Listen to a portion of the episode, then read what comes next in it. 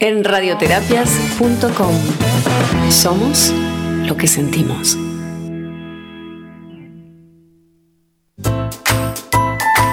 A continuación presentamos El tiempo en el aquí y en el ahora por radioterapias.com.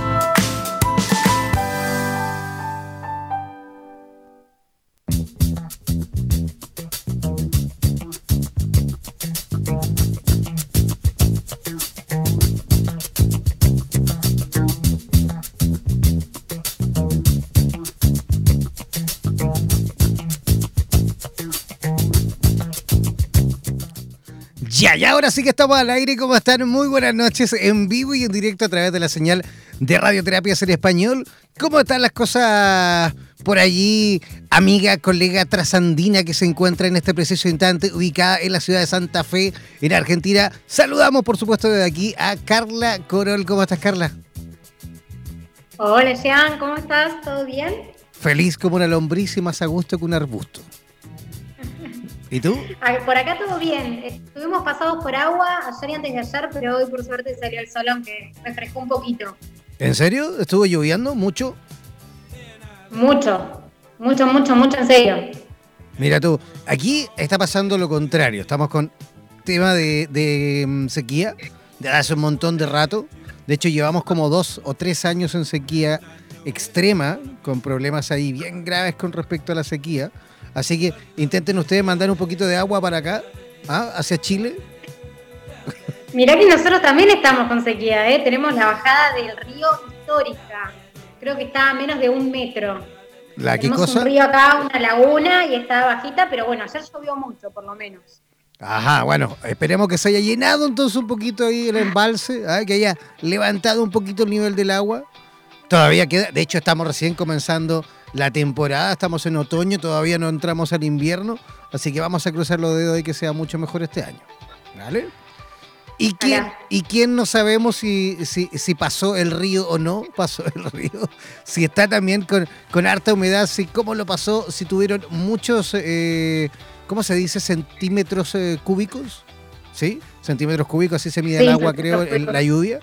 Nuestra, Mililitros. creo Mi- que se- mililitros. es nuestra invitada del día de hoy que también se encuentra, está cerquita tuyo, ojo, porque ella está en Rosario. ¿ah? Así que Muy muy, cerquita. cerquita vamos a, a invitar, o mejor dicho, vamos a saludar a nuestra invitada del día de hoy, a Gabriela Nocerrala. ¿Cómo está Gabriela? Hola, ¿cómo están? Buenas noches. También acá ayer y antes de ayer pasados por agua. ¿En serio? También. Sí, también con muchísima humedad. Pero el frío se vino de golpe. se viene, oye, se vino como de golpe y es verdad. ¿eh? Aquí también en la noche ya se está notando un poquito, pero en el día. No olvidar que yo estoy en plena ciudad del desierto de Atacama, yo estoy en la capital de la región de Atacama, pleno desierto de Atacama. Por ende, aquí en el día, en la, en la tardecita, bueno, a eso de las 10 de la mañana ya solo un sol, que madre mía.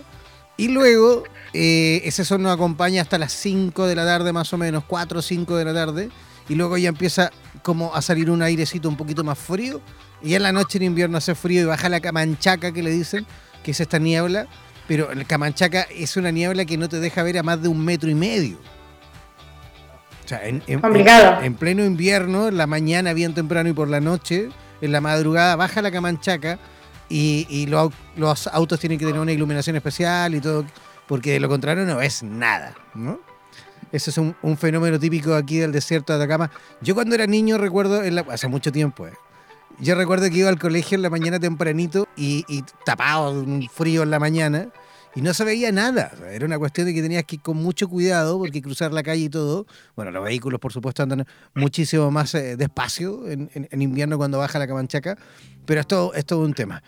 Eh, Gabriela Nocerrala puso en el día de hoy un tema, pues le preguntamos, Gabriela, de qué podríamos conversar en el día de hoy, y vamos a hablar con ella un tema súper serio, porque es un tema que lógicamente tiene también que ver con el coronavirus, porque estamos pasando situaciones eh, bien complicadas en muchos ámbitos, ¿vale? No solo en esto de que, de que tengamos que estar encerrados viviendo esta pandemia, sino que también justamente estamos viviendo situaciones muchas veces que tienen que ver con, eh, eh, con duelos, ¿no? Porque también estamos viviendo pérdidas. Hoy, de hecho, en el día de hoy, se confirmó el primero aquí a nivel nacional, aquí en Chile, el primer eh, fallecido de personal del área sanitaria, ¿ah? la, la, primera enfermera en realidad, que acaba de fallecer con creo que 43 añitos tenía solo, imagínense. ¿Vale? Joven. Muy joven, muy joven. Es la primera, mm, digamos, mártir, ¿por qué no decirlo? Porque es la primera profesional del área de la salud que perdemos. Así que es una, una, una historia bien triste ahí y que lamentablemente mm, muchas veces, y, es ahí, le dejo la pelota ahí dando bote a nuestra invitada para que ella ahí meta el gol. Justamente eh, eh, esos, esos temas que nosotros no sabemos muchas veces manejar, ¿sí o no, Gabriela? es que es un tema muy difícil hablar del duelo. El duelo es algo difícil de tratar no solo porque tiene un carácter pesaroso en la sociedad, sino que está íntimamente relacionado en el ideal de la gente con el fallecimiento o la pérdida de un ser querido. Y no es esta solamente la función del duelo. Nosotros eh, cuando elegimos hablar, eh, ¿qué te pasa? Estoy duelando, simplemente hacemos referencia a alguien que ha fallecido a alguien que ya no está entre nosotros. Y en realidad eh, nosotros tenemos el duelo como un carácter constitutivo del ser humano.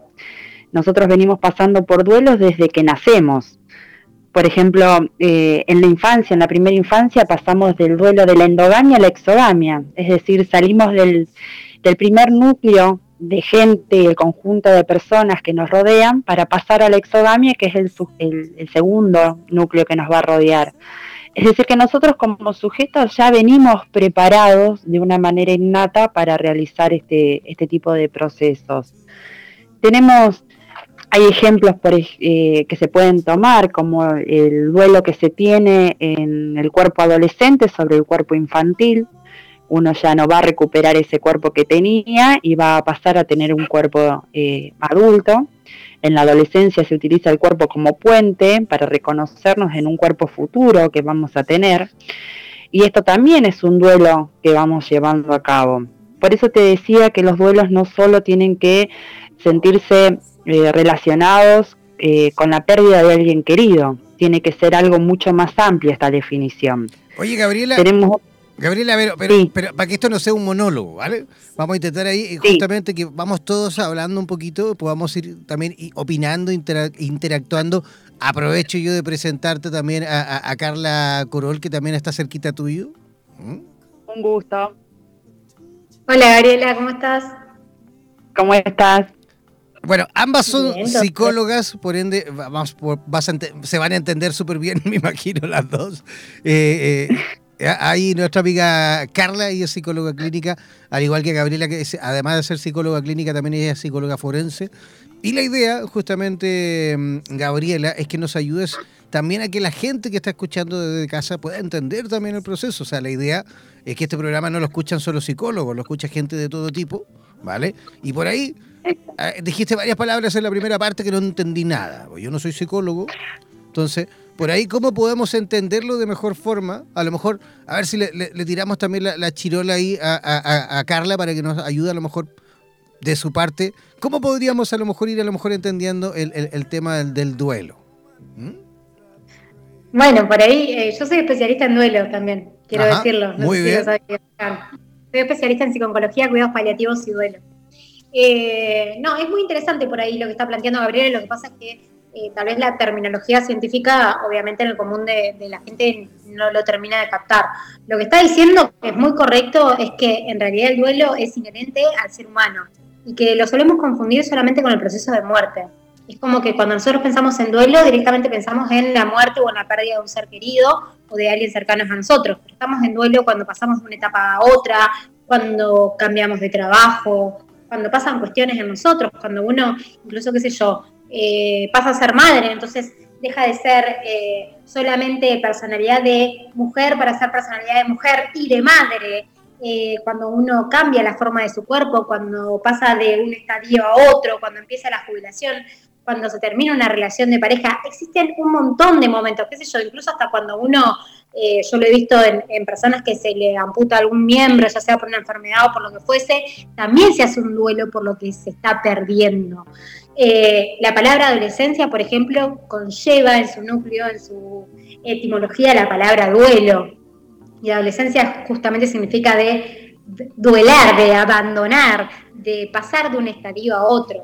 Eh, entonces es muy interesante por lo que estaba planteando Gabriel, lo que pasa es que tal vez no sé si, si el denominador común de la gente lo, termina de, comprender, pero obviamente se comprende cuando ella habla de la cuestión endogámica y exogámica. Eh, lo que pasa es que en Argentina, como en muchos países occidentales, no hay cultura de la muerte, y al no existir cultura de la muerte, no queremos hablar acerca de eso, o no queremos hablar de los cambios, porque el ser humano necesita de certezas y los cambios traen muchas incertidumbres, por más que a la larga terminan siendo para mejor. Entonces hoy por hoy también tenemos personas que a pesar de que no están pasando por el proceso de, la enfermedad, del COVID, o que no tienen familiares que están pasando por el proceso, o que no han tenido pérdidas de familiares, también están atravesando un duelo, porque también hay un cambio. Que me corrija Gabriela si por ahí no, no opina lo mismo. Exacto, no, opino lo mismo quizás por ahí para ejemplificar un poco mejor en algo que estamos más, más acostumbrados a los niveles de escolarización. Cuando uno empieza el nivel inicial, pasa al primario, al secundario, ni hablar del terciario o universitario. Este tipo de cambios en la educación también son, eh, pertenecen al ámbito de los duelos. Todo cambio que el ser humano vaya haciendo y que genere algo nuevo y la pérdida de algo anterior va a generar esta situación donde es necesario desprenderse de aquello para generar un, espacio a esto nuevo. Quizás ahí se entiende un poquito mejor la idea. Ahí se entiende un poquito mejor. Oye, Gabriela, ¿y qué significa el duelo propiamente tal? Bien, yo no, no quiero caer en, un tecnicismo de repetir textualmente la definición, pero no quedan muchas más opciones que por ahí decirlo en, en dos frases. El duelo es la pérdida de un ser querido, como veníamos hablando, pero también es eh, la abstracción de ese ideal, es decir, la pérdida de algo que para nosotros es significativamente importante, como puede ser la libertad, como puede ser la patria, eh, o sea, muchísimas cosas que para nosotros son importantes y nosotros estamos perdiendo, tienen la capacidad de crear en nosotros esta, esta especie de, tiempo en donde debemos parar, frenar y hacer el duelo. Eh, esta definición cuasi textual, porque no quería eh, repetir lo que cualquiera puede acercarse y leer en un libro, eh, no solo está explicando eh, lo que significa, sino también que nos está dando un poco de tranquilidad al explicarnos lo que es el duelo, que el duelo no es algo que, tenga, que tenga que tomarse como patológico, no es algo que tenga que cohibirse, que puede muchas veces ocasionarnos a nosotros en nuestra vida diaria algún tipo de cambios, ya sea porque no prestamos suficiente atención en muchas cosas, o porque estamos distraídos, o nos generan sentimientos de irritabilidad, de ansiedad, de angustia. Son todos estadios normales por los cuales vamos pasando eh, en esta etapa hasta que el fin por eh, hasta que el duelo, perdón, por sí solo llega a su fin. Pero, ¿cómo, ¿cómo, lo hacemos, por ejemplo, Carla, si nos ponemos en, los tiempos en los cuales estamos viviendo, la situación en la cual estamos viviendo, en la cual, a ver, no hay preparación, no, no, no tuvimos un tiempo para prepararnos de nada, no, no es como a lo mejor el duelo que te puede llegar, me refiero de un familiar cercano, de alguien muy querido, que por ahí con alguna enfermedad, uno con el tiempo, aunque no lo quiere, uno se va preparando, uno va por, último, cuestionándose la posibilidad de que esa personita a lo mejor en algún minuto se vaya, ¿no? Parta, nos deje. Pero, pero eh, eh, esto, esto del COVID-19 llegó de la nada, llegó de golpe, así, sin, digamos, eh, bueno, por ahí algo, algo la prensa repartió rápidamente la información, pero nadie creía. Hasta yo creo que el, el facultativo más experto nunca se imaginó que iba a ser tan heavy, ¿no? Tan fuerte. ¿Cómo, ¿Cómo se puede superar una cosa así tan, tan, tan de golpe que puede llegar a, un, alguien tan cercano, a un familiar cercano? Carla. Bueno, justamente Elizabeth Kubler-Ross, que es una de las pioneras en todo lo que es el duelo, la psicología, los cuidados paliativos, que son los cuidados en fin de vida y demás, ella habla de diferentes etapas. Y una de las primeras etapas es la que vos estás nombrando, esta cuestión de la negación. No, esto no está pasando esto no existe. Yo me acuerdo que un par de, esto es anecdótico, ¿no? Un paréntesis. Cuatro o cinco días antes de que pasara todo esto, a mí me llegó el pasaporte y yo subí una foto de Instagram re contenta, mi primer pasaporte y, puse coronavirus, no te tengo miedo y a los cuatro días explotó la bomba con todo dije, fue al fondo del cajón. eso fue un, eso fue un duelo también. Y sí. Eh, yo creo que se me va a vencer el pasaporte y no lo voy a poder usar. Pero bueno, no importa, eso es anecdótico. El tema es que eh, está en un principio esta cuestión como de la negación, decirse esto no puede ser, esto no me va a pasar a mí, esto le pasa a los otros, esto no me pasa a mí. Entonces, es muy complicado porque por ahí las personas no terminan de entender realmente lo que está pasando.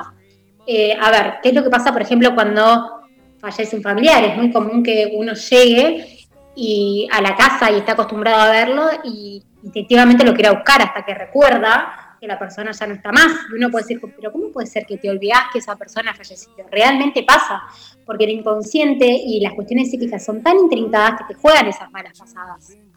Eh, me acuerdo de una paciente que tenía que había fallecido una hermana, que no vivía con ella, digamos, ella vivía en otra ciudad, y siempre que llamaba a la madre le decía, che, tengo ganas de hablar con Pepita. Y durante muchas veces, las primeras veces que llamaba a la madre, le decía, che, ¿y Pepita cómo está? Hasta que caí en la cuenta de que Pepita ya no estaba más, había fallecido y se terminaba disculpando con la madre, ella se terminaba poniendo mal, y la madre también, pero porque es una cuestión que nos cuesta asimilarla, es como que nos cuesta entender o asumir las pérdidas. Y sacando el tema de la muerte, nos pasa con todo, nos pasa con el hecho de cuando se termina una pareja, que estuvieron mucho tiempo, no, no debe ser que no me quiere más, debe ser que está confundido, porque ¿cómo no me va a querer? Si hasta ayer o hasta hace una semana me dijo que me quería o que me amaba. Seguramente me quiere, pero algo le está pasando. Entonces está esa cuestión de no querer creer lo que está pasando. La negación. Hasta que caemos en la realidad. Pero, pero caemos, caemos justamente de aburrimiento ya de tanto darnos cuenta que, que por más que yo me esté autoengañando no es. Llega un momento que esto cae por su propio peso, digámoslo así.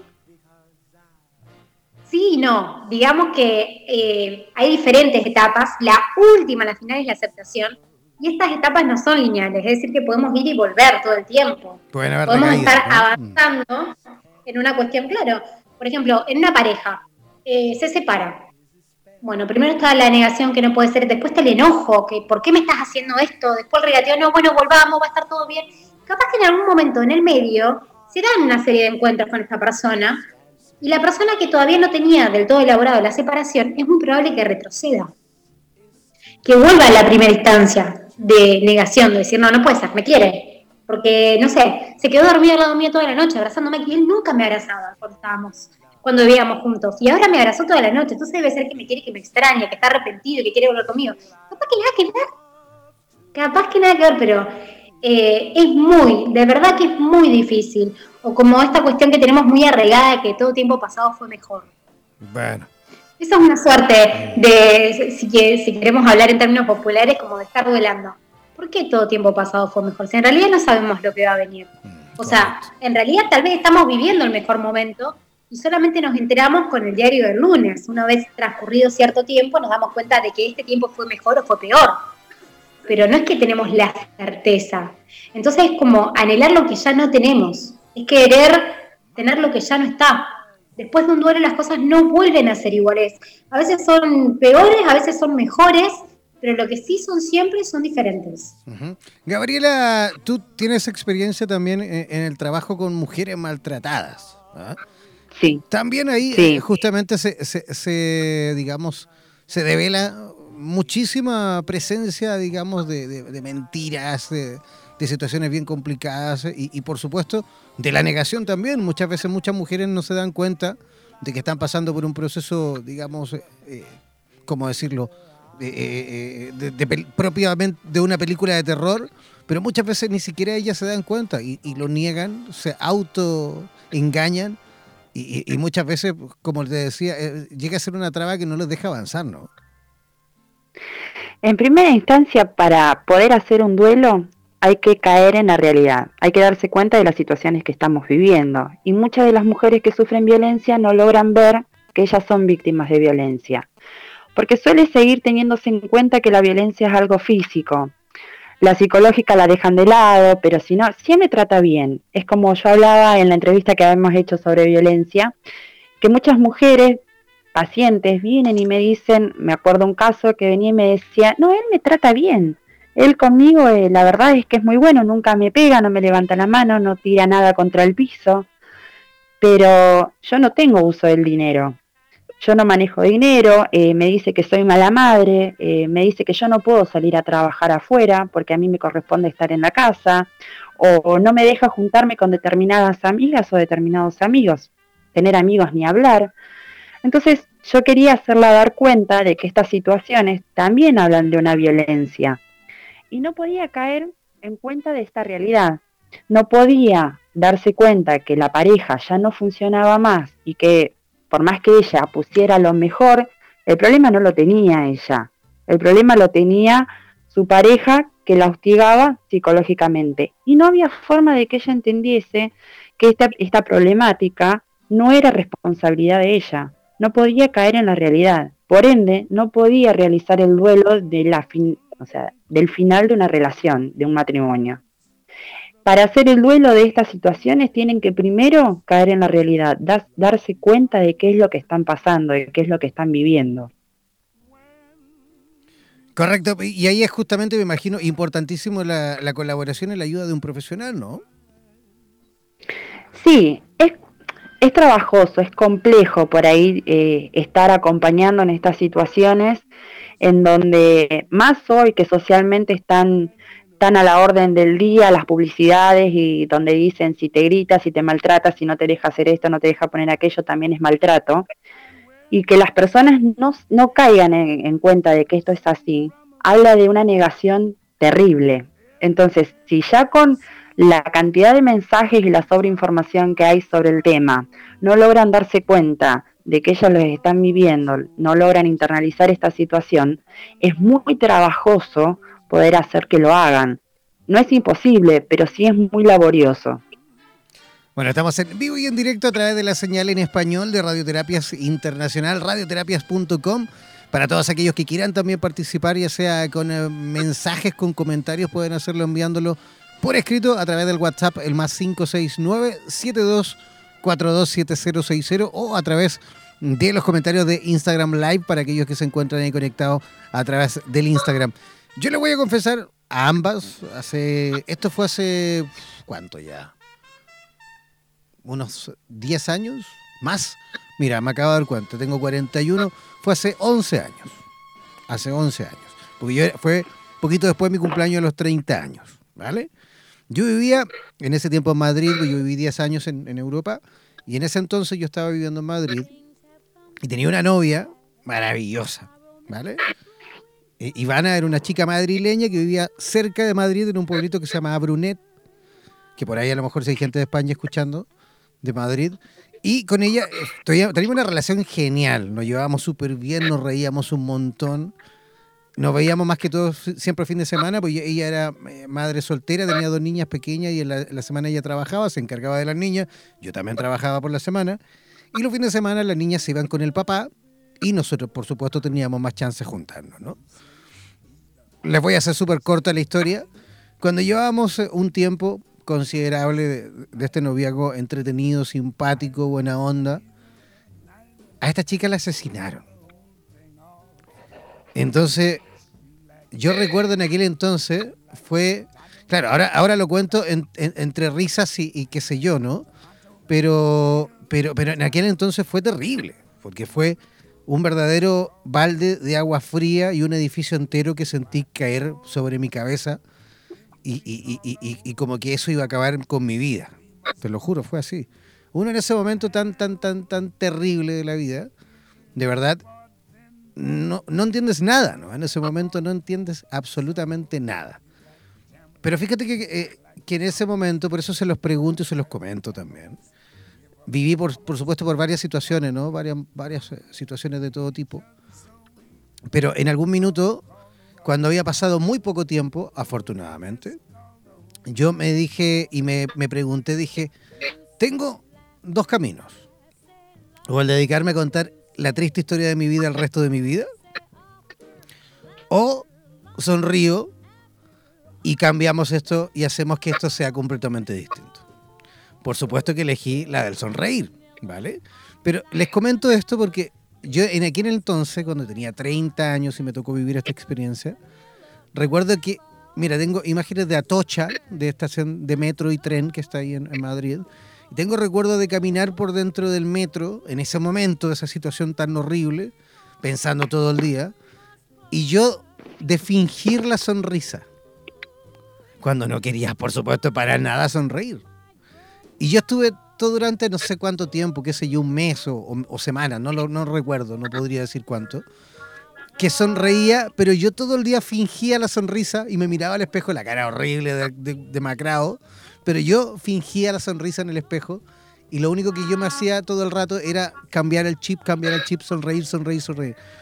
No sé qué pasó, no sé si fue psicomagia o qué sé yo, pero las cosas pasaron muy rápido, mi vida cambió súper rápido, aparecieron otras cosas en mi vida, otras me refiero a experiencias maravillosas, me, volví a embarcar en barcos, yo trabajé seis años en barcos cruceros por el mundo animando espectáculos, en ese entonces yo me había bajado pensando que no iba a volver nunca más, yo dije no quiero más con los barcos, me pasó esto, me volvieron a llamar de otra nueva compañía de cruceros, me volví a embarcar y me cambió la vida nuevamente y todo pasó.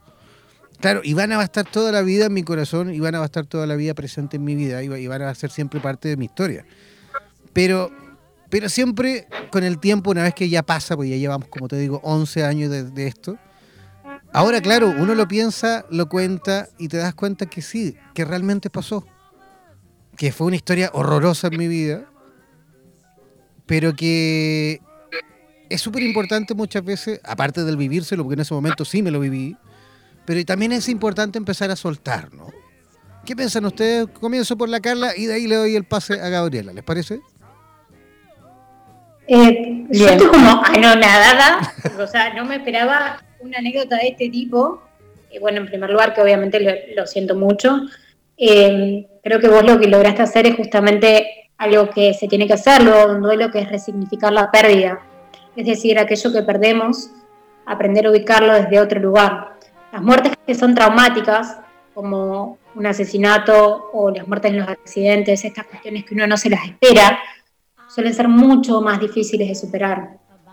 Eh, creo que realmente habla de una resiliencia y, y, una fortaleza muy fuerte en vos, Jean, que hayas podido superar una situación así. Y también nos habla de lo mal que está la cultura por esta cuestión de decir, tenía que fingir la sonrisa, porque la gente como que se compadece también de uno.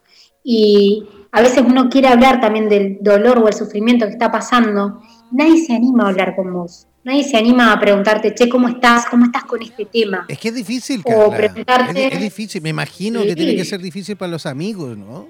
Pues yo, de hecho, hace poco viví una historia al revés con un amigo que perdió a su hijo, pero lamentablemente volvió, perdió a su segundo hijo. O sea, ya, ya había perdido un hijo chico en un accidente y ahora hace poquito le pasó algo al otro hijo y se, también se murió. Entonces, yo hace poco también pasé por esto de decir, miércoles, ¿qué le digo? Cuando lo abrace? ¿Qué le digo? Porque no hay palabras, ¿no? Yo creo que no hay respuestas correctas o incorrectas. Hace un tiempo leí un libro muy bueno que se los recomiendo que se llama Plan B, que es de, de una de las ejecutivas de Facebook, que su marido fallece también así de una manera muy trágica. Y ella decía que ella padecía mucho que sus amigos no le preguntaran o le evitaran hablar del tema, porque ella a veces realmente tenía necesidad de hablar de lo que estaba pasando y era como que se daba cuenta que los amigos se sentían incómodos, que no sabían si preguntarle. Entonces, ella, por ejemplo, decía algo que yo después lo implementé para mi terapia, que era no preguntar, che, ¿cómo estás? Porque eso es como una pregunta automática que uno larga y uno que te va a decir, y bien, pero tal vez no estás bien. Entonces ella decía que le servía mucho más que le pregunten, ¿cómo estás hoy? Porque hoy marcaba una franja de tiempo que significa que no es para siempre. Es que hoy me siento mal o hoy me siento bien hoy estoy más o menos, y permitir una apertura para el diálogo. No, no sé qué opera, eh, opinará acá mi colega. Yo la verdad igual que hay bastante traumatizado con el ejemplo que tiraste, pero... Es que lo, lo, quise comentar porque me imagino que tiene que haber muchísimas personas, y de hecho en este momento con, el, con la pandemia que estamos viviendo, que por ahí están viviendo situaciones muy similares y a lo mejor no tuvieron esa oportunidad de tener los amigos que yo tuve en ese momento, de tener a la gente que yo tuve en ese momento, o de tener a lo mejor simplemente la fuerza que yo tuve en ese momento. No lo sé, todos no somos iguales. Con esto no estoy diciendo de que yo sea mejor o peor que otro. Lo que estoy diciendo es que todos por ahí contamos con los recursos, me refiero eh, psicológico, anímico, social, eh, en fin, ¿me entiendes o no? Por eso quise, digamos, unir este- esa historia con, lo que estamos viviendo.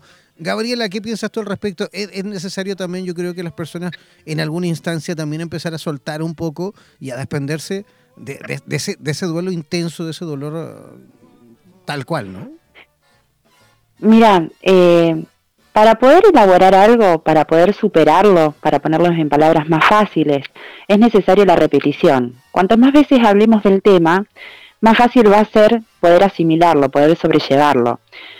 En esta situación que estamos viviendo puntualmente, hablar del fallecimiento de un ser querido es más difícil que en cualquier otro momento. Nosotros como sociedad, cada sociedad en realidad tiene un ritual de despedida particular. Nosotros en este momento no estamos pudi- pudiendo realizar los rituales que venimos acostumbrados o que tenemos en práctica para poder decir adiós. Como seres humanos tendemos a darle finalidad a todo y a poder despedirnos y a cerrar los ciclos. Como en este momento no podemos hacerlos, tenemos que reinventar esos, eh, esos rituales para poder despedirnos y para poder avanzar hacia algo nuevo. Va a ser mucho más difícil, los duelos en esta etapa van a ser más complejos, porque no podemos decir adiós, porque no podemos, por ejemplo, velar a alguien, no podemos eh, completar eh, esa despedida, ese adiós, entonces tenemos que utilizar las herramientas que tengamos a mano. Hay gente que se va a poder expresar en esta despedida con el arte, eh, con la música, con el dibujo, con la escritura, eh, con algo que sea referente a esa persona. También hay que tener en cuenta que nos van a, es muy probable que nos caigan mensajes a montones con el cómo estás, como decía Carla recién, cómo estás.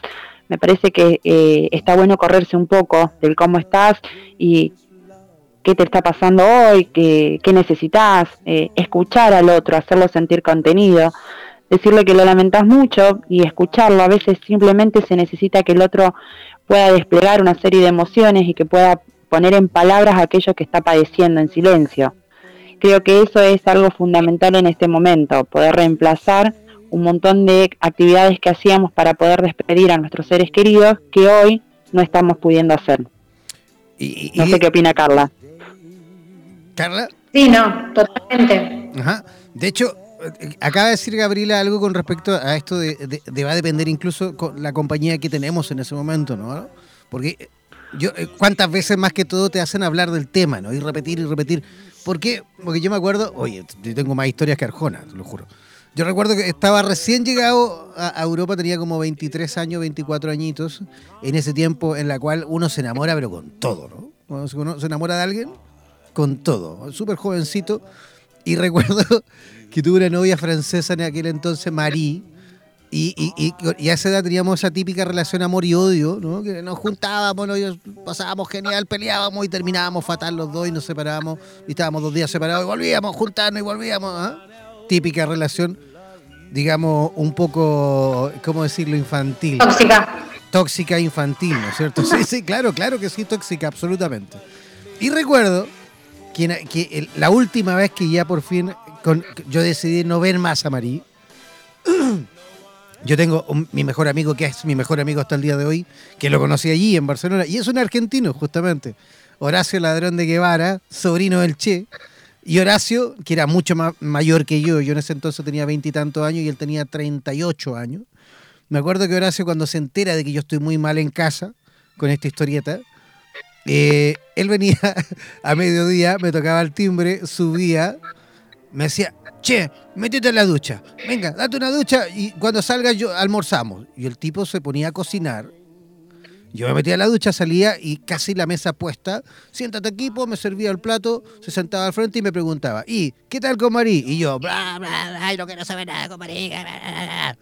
Al otro día el chico lo mismo. Y así estuvo Horacio viniendo, no sé, una, dos semanas, qué sé yo. Y recuerdo que un día viene, igual que siempre, viene, cocina y me dice, ¿y qué tal con Marí? Y le digo, ¿sabes qué? No quiero saber más, no quiero que hablemos más del tema de Marí, ya estaba hasta aquí con el tema Marí. Nunca más vino a cocinar. no volvió a venir más. O sea, después con el tiempo me lo explicó y me decía, che, lo que yo venía a hacer como buen amigo, me decía, era hacerte vomitar la rabia. Tú tenías que vomitar y vomitar y vomitar todo eso hasta que llegó un momento que lo vomitaste todo Y, pasó. Jill venía a hacer ese trabajo a mi casa. Horacio Ladrón de Guevara el otro día me llamó justamente y ahí estuvimos charlando y conversando con respecto a eso. Es importante, ¿no? Justamente lo que decía Gabriela también, a lo mejor cuántas veces también se te pregunta, cuántas veces también hablas el mismo tema. También llega un momento a lo mejor en que ya no vas a querer hablar más del tema. ¿No, Carla? No, totalmente. Igual, eh, no sé si Horacio realmente te estaba ayudando o quería saber cómo seguía la novela. Y cuando le contaste el capítulo final, chao, no fue más. Yo creo que era, una, era, una, mezcla de las dos cosas. Yo ¿Sí no? Eh, no, sí, yo creo que, totalmente uno tiene que hablarlo, pensarlo, repensarlo. A veces un montón de gente te dice, che, esta relación no te sirve, no te conviene, no te veo bien. Y uno es como que no puede, no puede terminarlo. A mí me pasó algo muy particular eh, en una relación de pareja que para mí fue muy significativa y cuando la terminé, cuando se terminó, digamos, juro que pensé, acá tenemos un puente colgante, tenemos un puente colgante. Dije, bueno, mi vida tiene que ser distinta a partir de ahora, porque o me tiro del puente colgante o empiezo a hacer las cosas diferentes, porque me había afectado realmente mucho. Creo que salvando las distancias enormes que hay con lo que te pasó a vos, fue un poco así, como decir, bueno, es una cuestión de vida o de muerte, o sea, o me adapto a la situación que estoy viviendo o siento que no puedo vivir con esto porque para mí era como muy terrible en ese, en ese momento, ¿no? Y, realmente dije, no, che, esto tengo que, aprender de esta situación. Yo siempre trato de rescatar lo positivo, decir, ¿qué, ¿qué es lo que tengo que aprender de esto? Y realmente eso me fortaleció en muchos aspectos, incluso me, me fortaleció para ser la profesional que soy hoy en día, me cambió muchas cuestiones de mi carácter, yo era una persona muy, pero muy insegura, que esta cosa no la estaría haciendo, yo no hablaría en medio, no escribiría, no, no un montón de cosas. Pero realmente lo que hice fue resignificar esa pérdida. La acomodé de alguna manera, no, sé, no me pregunte cómo, para que encaje en algún lugar y en vez de hacerlo algo doloroso, poder hacerlo una pieza de utilidad.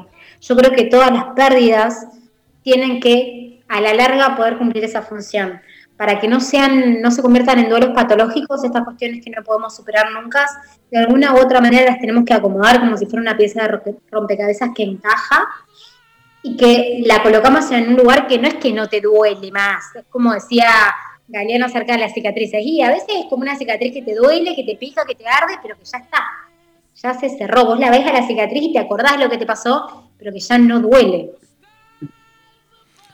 Gabriela. ¿Qué opina Gabriela? Ajá, vamos a esperar ahí que Gabriela también comente. Opino lo mismo y yo siempre pongo el mismo ejemplo que acaba de decir eh, mi colega y hablo siempre de los rompecabezas.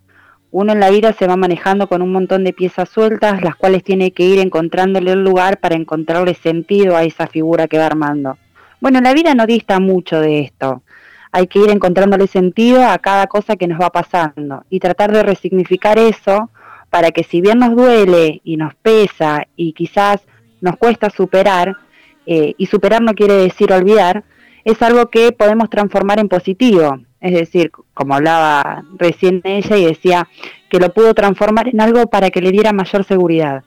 Siempre tenemos que tratar de que las pérdidas o de las situaciones dolorosas, poder aprender y poder entender qué cosas podemos utilizar de manera positiva para salir adelante y para utilizarlas a modo ejemplificador, para decir, bueno, yo de esto aprendí tal cosa, no quiero repetir esto, o sí quiero repetir esto y no aquello. Por ejemplo, la capacidad que tuve de poder finalizar una relación o de darme cuenta que acá no era feliz, una relación, un trabajo, eh, lo que sea, de poder darme cuenta de esto. Bueno, pasé por una situación que dolió, pasé por una situación que costó, pero me di cuenta que valía mucho más de esto que estaba sacrificando. Entonces puedo seguir adelante, puedo salir. Tomo eso que era algo negativo y lo resignifico en algo positivo, en algo que me enseña a mí a poder vivir de una manera distinta. Carla, coincides también, ¿no? Me parece muy, sí, me parece muy interesante. Y yo realmente digo que, por ejemplo, a las personas que ya no están, eh, por más que nos duela, creo que aprendemos a, superarlo, podemos saber que más o menos estamos aprendiendo a salir a flote cuando podemos recordarla con una sonrisa y cuando podemos recordarla con amor. Eh, tuve una paciente cuyo marido se suicidó eh, y bueno, yo trabajé con ella desde el primer momento, ella me llamó a los tres o cuatro días de, pasado el hecho y realmente aprendimos a resignificar esa pérdida y, y, a poder hacer diferentes rituales porque ella en ese momento no pudo ni siquiera despedirse, o sea, su dolor era tan grande que no, bueno, no, no puedo asistir al velorio, un montón de cuestiones. Y, bueno, entonces lo que hacíamos era otro tipo de rituales. Entonces, cuando era su cumpleaños, yo le decía, me, decía ella, bueno, se acerca el cumpleaños, yo siempre le digo lo mismo, o sea, las primeras fechas de todos son las más difíciles, el primer cumpleaños, el primer aniversario de muerte, el primer aniversario de casados que la persona ya no está o, de la pareja. Entonces yo le decía, bueno, a ver, eh, mañana es el cumpleaños de él, ¿no? Eh, ¿Qué comida le gustaba? Y me decía, no sé, canelones, ponele bueno, hazte unos canelones y comete vos unos canelones. O sea, vamos a disfrutar de lo que fue la vida, no vamos a recordar que ya no está más, vamos a recordar que estuvo, que pasó por acá y que realmente ocupó un lugar, por más que ahora no esté o que esté de otras maneras. Eh, o cuando se acercaba alguna fecha, algún mes que, que se cumplía, decía, bueno, prender una vela, ponete una foto, recordarlo desde otro lugar. Y eso ayuda para empezar a acomodar estas pérdidas que son muy traumáticas. Las muertes por suicidio, las muertes por accidentes y, obviamente las muertes violentas son mucho más difíciles que superar que por ahí las muertes que uno más o menos se está esperando. Es como cuando uno dice, bueno, uno espera que se mueran sus padres o sus abuelos, pero no espera que se le muera un hijo. Entonces, cuando hablamos de resignificar, hablamos de aprender algo de eso. Es decir, la situación que viví, aprendo a verla desde otra óptica o desde otro ángulo que me aporte algo y que realmente me ayude a seguir, porque si no nos quedamos atascados. Hace un tiempo se puso mucho de moda el tema de soltar y mucha gente decía, ay, ¿por qué, ¿por qué usan tanto soltar, soltar como si fuera tan sencillo? Pero no estamos hablando de soltar y como bien decía Gabriela, olvidarnos. Porque superar un duelo o poder adaptarse a la nueva realidad no implica olvidar, nunca implica olvidar. O sea, todas las cosas que nosotros vivimos las recordamos. Y nosotros decimos recordarla con tristeza o con amor. Uno elige si recordar ese momento que fue difícil o también quedarse con las cosas buenas. Che, pero la verdad, por fortuna, tuve dos años para vivirla, tres años para vivirla y la amé con locura a esta persona y la pasé re bien. Y sí, se terminó de una manera terrible que ojalá nunca hubiera pasado. Pero me quedo con lo bueno, porque el otro no lo puedo cambiar, lamentablemente. Y eso es otra manera de encarar las cosas. Tiene que ser, me imagino, completamente eh, distinto, a lo mejor, tal cual tú lo decías, no tiene que ser igual el duelo de tu madre con el duelo de tu hijo o hija. Me imagino que por ahí a lo mejor eh, el proceso es completamente distinto. ¿Qué quieres ahí agregar, eh, Gabriela? No, era un comentario cortito que yo siempre utilizo la frase de si hay muerte significa que hubo vida. Entonces quedémonos con las cosas que nos hicieron bien de esa persona cuando estuvo vivo. Estar pensando todo el tiempo que esa persona está muerta, que no va a volver, que no me va a hablar o, cosas similares, hacen que nosotros no podamos disfrutar de las cosas que vivimos y que nos hicieron bien y que probablemente nos dejaron eh, enseñanzas, nos dejaron cosas positivas. Entonces estamos tapando todo aquello positivo por lo cual quisimos a ese ser humano, que lo, amamos, los extrañamos, tapándolo con cosas negativas como ya no lo tengo, ya no voy a poder verlo, etcétera. Creo que está bien enfocarnos quizás desde otra óptica a lo que es el duelo.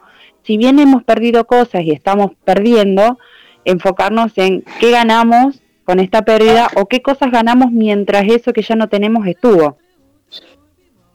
Sí, bueno, además que en, nuestra Latinoamérica morena sobre todo, lo que se nos ha enseñado, o mejor dicho, lo que se nos ha vendido toda la vida con respecto a la muerte es completamente distinto a lo mejor al cómo viven el proceso de muerte, ponte tú, eh, eh, los países asiáticos o en India, lo viven de una forma completamente distinta. Entonces, esa mm, religiosidad que se nos dio, se nos entregó desde tan chicos, el que las personas se van al cielo o al infierno, en fin, o al purgatorio. O al purgatorio. Toda esa, esa, presión, esa, esa eh, no sé, aspirina metafísica que por ahí también a lo mejor nos metieron, también hace que, el proceso sea bien complejo, ¿no?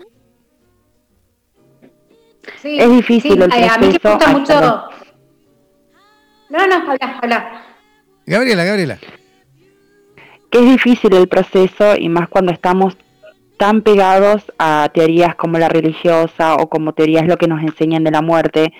Creo que hay que reaprender un montón de nuevos conceptos para poder soltar y que sea más fácil eh, poder despedirnos y decir adiós, como decíamos y repetimos varias veces en esta oportunidad, no olvidar, mm, pero sí hacer que ese dolor sea menos pesado, porque si seguimos acumulando dolores en la mochila, despedidas que no podemos hacer, vuelos inacabados, terminamos sosteniendo en la espalda un peso tan grande que no nos va a permitir avanzar en ningún momento. No, con respecto a lo que vos decías, a mí que me gustan mucho las, las cuestiones orientales, incluso el ritual que se utiliza acá en América a mí no me gusta. O sea, yo realmente he visto, porque como estudio sobre la muerte, como es algo que realmente me interesa y, me gusta, y es algo que vos decís, che, la verdad, la gente no le interesa eh, ver sobre esto porque no quiere pensar que va a llegar a su final. Es como que realmente solamente empiezan al final cuando tienen un pariente enfermo o cuando se muere alguien cercano pero las culturas de la muerte en, otro tipo de, creencias, si se quiere, en el hinduismo, en el budismo, es totalmente distinto. Es como que la muerte es aceptada y es abrazada y es un nuevo comienzo. Y vos tenés la oportunidad de comenzar de cero de vuelta y si hiciste las cosas bien se supone que vas a tener un grado de evolución más alta. Entonces, bueno, tal vez ellos tienen, a través de la cuestión metafísica o de la espiritualidad, otro tipo de creencia que realmente hace pensar que uno se va a volver a encontrar con sus seres queridos, entonces uno no lo sufre tanto. Es como lo plantea un poquito Brian Weiss en su libro Muchas vidas, muchos maestros, ¿no? Mm.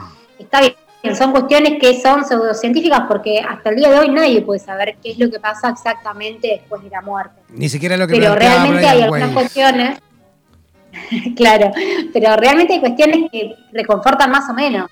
Bueno, yo veo que los mexicanos por ahí lo viven, los mexicanos por ahí a lo mejor viven la muerte de una forma completamente distinta.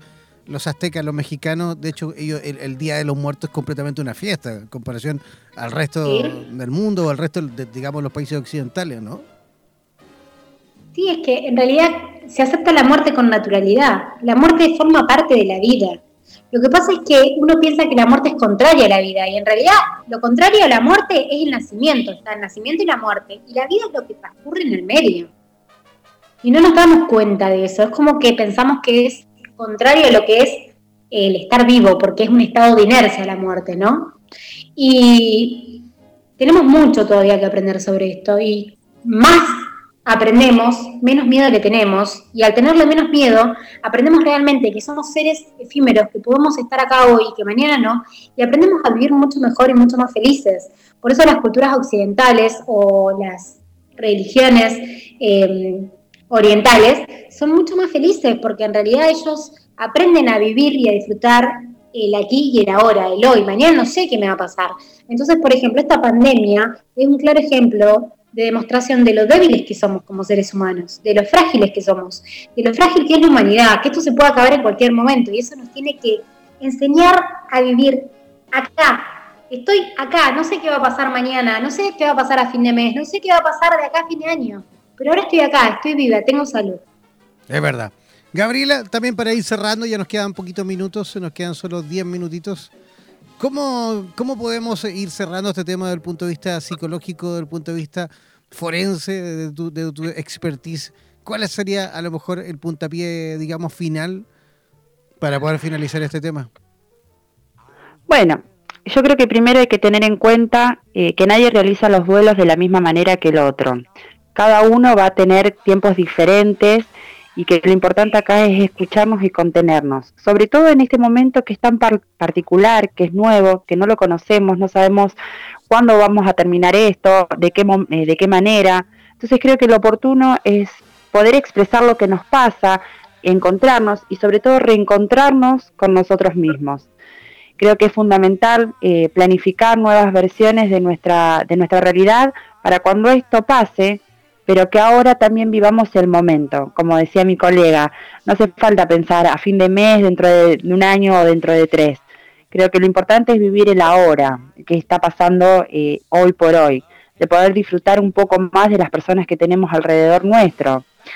Creo que también es bastante importante mantenernos con la mente ocupada porque una mente que no está en actividad eh, puede desencadenar en cualquier tipo de, sentimientos, ya sean buenos o no. Por lo general, y más en esta situación, se genera muchísima ansiedad. Entonces es importante eh, seguir en actividad, mantenerse ocupada. Si no se puede trabajar, bueno, hacer aquellas actividades que se tenían postergadas por falta de tiempo. Mirar una serie, leer un libro, eh, tomarse un café con la persona con la que estás viviendo y poder charlar, conocer un poco más al otro, al que tenés al lado, porque estas situaciones suelen dejar al descubierto muchísimo más las estructuras de las personas con las que estamos. Entonces podemos aprovechar para conocer no solamente cómo se siente y cómo está, sino lo que realmente piensa en profundidad, qué es lo que está sintiendo, qué es lo que piensa, qué es lo que planea, qué es lo que proyecta, qué es lo que desea. Y acá me parece fundamental el deseo, qué es lo que estamos deseando porque nosotros paramos la vida de una manera, eh, de esa vorágine que veníamos viviendo, y acá se nos viene a representar el deseo puro. ¿Qué deseamos? ¿Qué queremos? ¿Estamos conformes con la vida que teníamos? ¿Cómo la llevábamos a cabo? No, me parece que tendría que cambiar esto o aquello. Bueno, escucharnos un poco más a nosotros y escuchar a las personas con las que estamos, con las que vivimos y con las que nos relacionamos, ¿no? Creo que es fundamental eh, saber que vamos a regresar a una vida normal y que esto también va a implicar poder hacer una reinserción social. Yo trabajo mucho con lo que es reinserción social con gente privada de la libertad.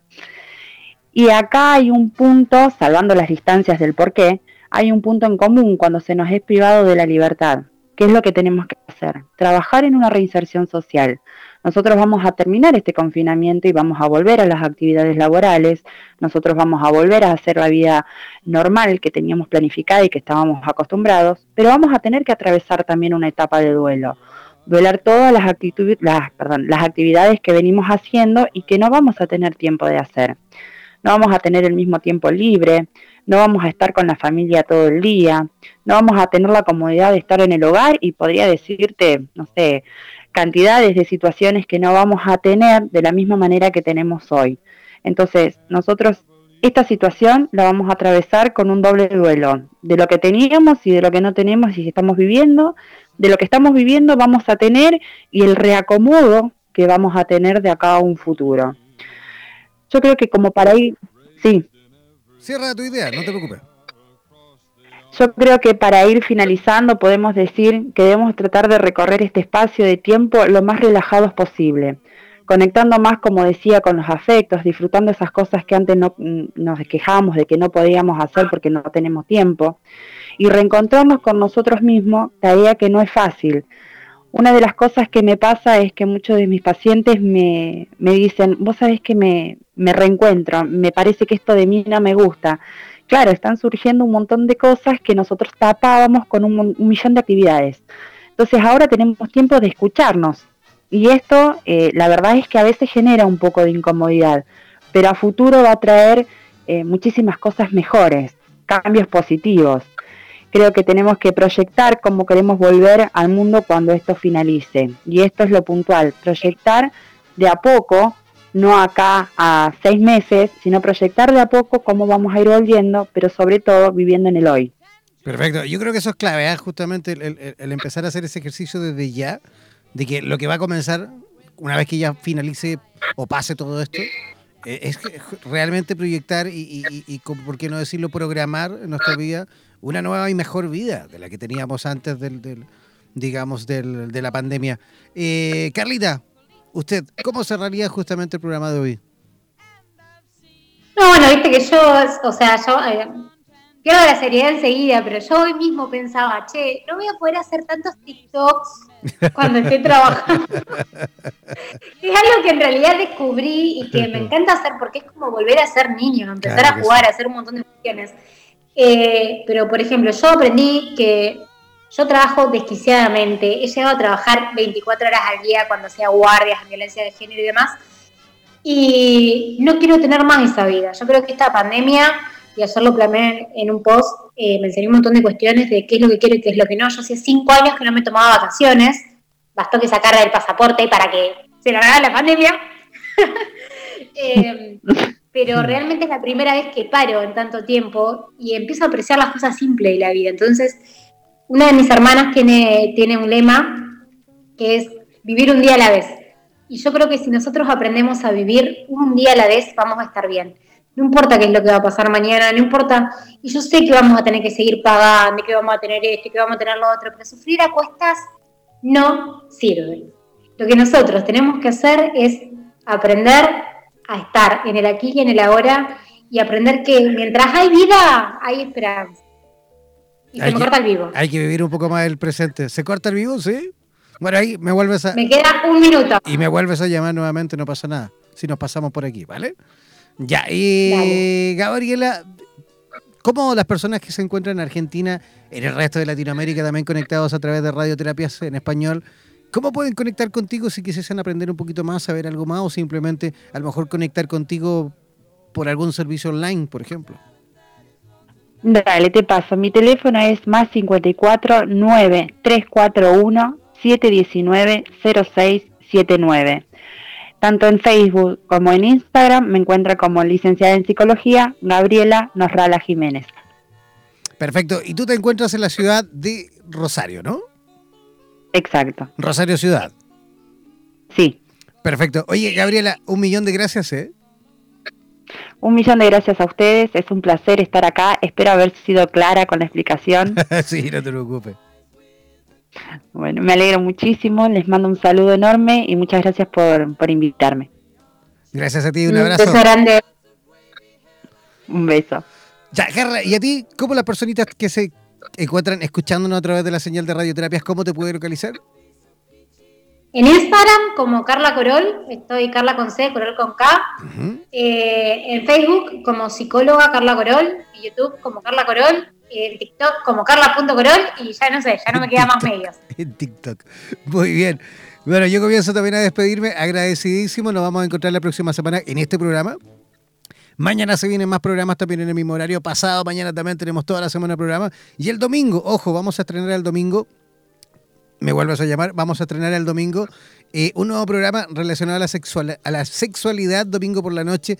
El horario mañana lo vamos a tener ya en la publicidad. Mañana vamos a definir realmente el, el horario de estreno. Así que atentos a nuestras redes sociales, por supuesto, porque mañana vamos a, mm, a emitir, mejor dicho, la publicidad, la gráfica con todo en cuanto al el horario que vamos a realizar este programa este próximo domingo, este gran estreno. Así que ya saben, mantenerse siempre en conexión y en sintonía a través de nuestras redes sociales, en, Instagram buscándonos como Radioterapias, en Twitter también, en Facebook también buscarnos como Radioterapias y por supuesto seguirnos también a través de nuestra señal de nuestra página web www.radioterapias.com. Ahí verán nuestras tres emisoras y hay otra que también está en ruso que pueden conectar a través de radioterapias.com barra slash RU. Pero bueno, ustedes no hablan ruso, así que no se metan. ya, un abrazo gigantesco. Hoy nos reencontramos. Manténgase en sintonía, no es necesario que se desconecten. Radioterapia funciona a las 24 horas del día. Chao, chao, pescado.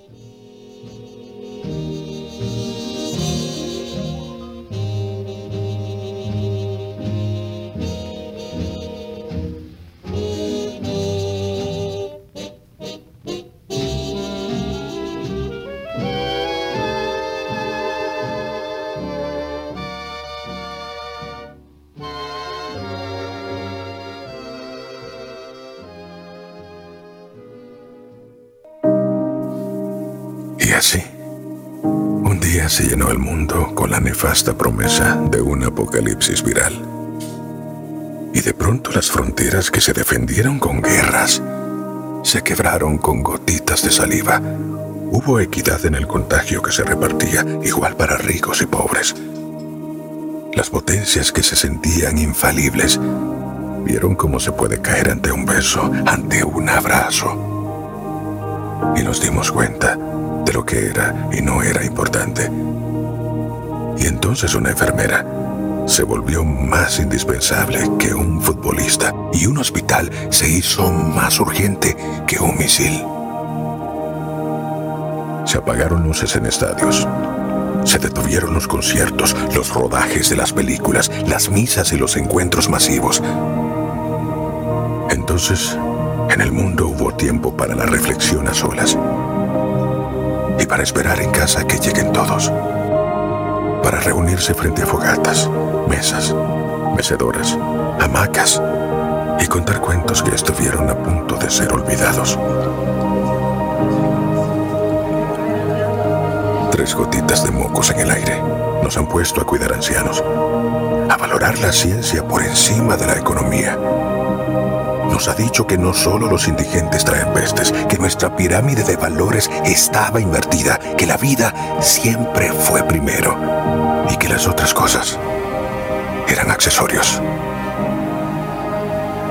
No hay lugar seguro. En la mente de todos nos caben todos.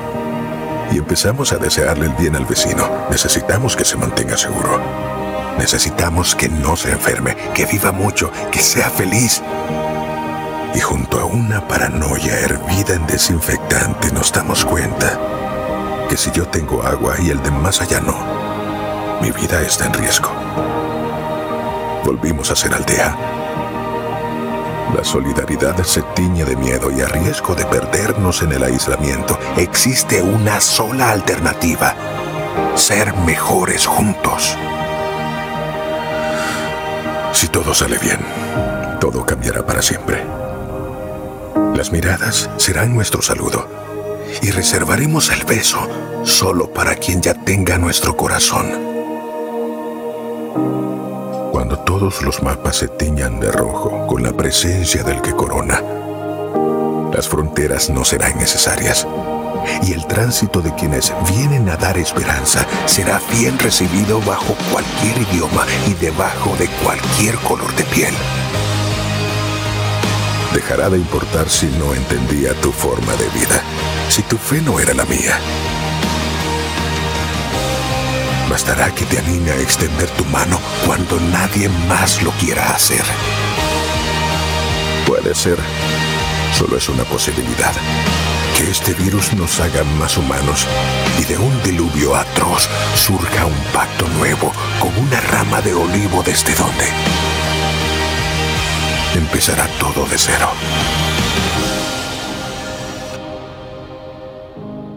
En radioterapias.com somos lo que sentimos.